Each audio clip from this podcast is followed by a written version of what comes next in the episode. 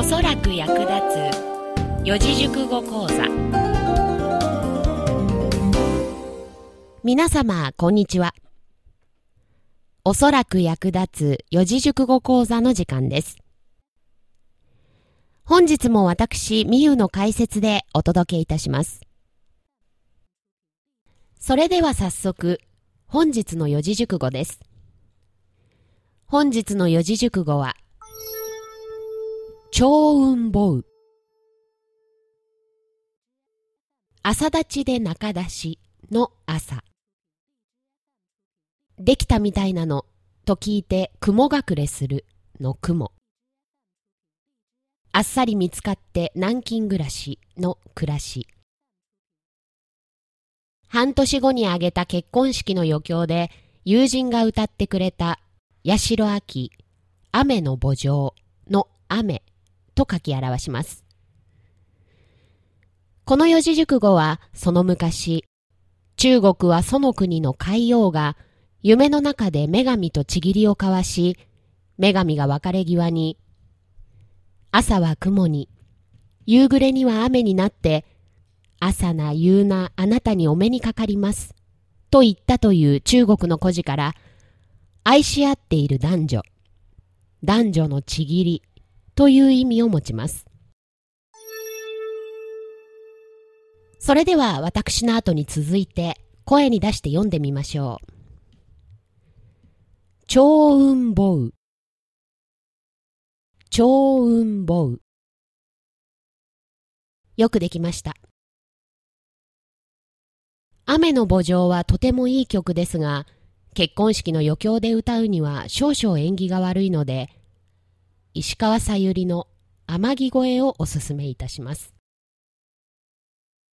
誰かに取られるくらいなら、あなたを殺していいですか？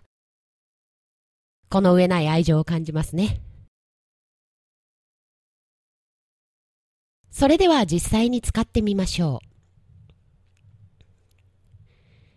超雲母を交わした途端、彼女が凶暴になる。私が飼っている太あごひげトカゲというペットのメスのことである。超雲母を交わした途端、彼の携帯がつながらなくなる。十数年前のミユという人間の床事情のことである。理解できましたか？本日の四字熟語が皆様の人生においておそらく役立つことをお祈りいたします。それでは皆様、ごきげんよう。さて、この番組では皆様からの貴重なご意見をお待ちしております。宛先はおそらくアットマークプレイ JP すべて小文字で osoraku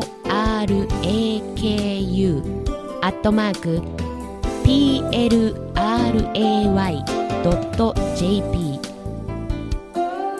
おそらくアットマークプレイドット .jp までお願いいたします。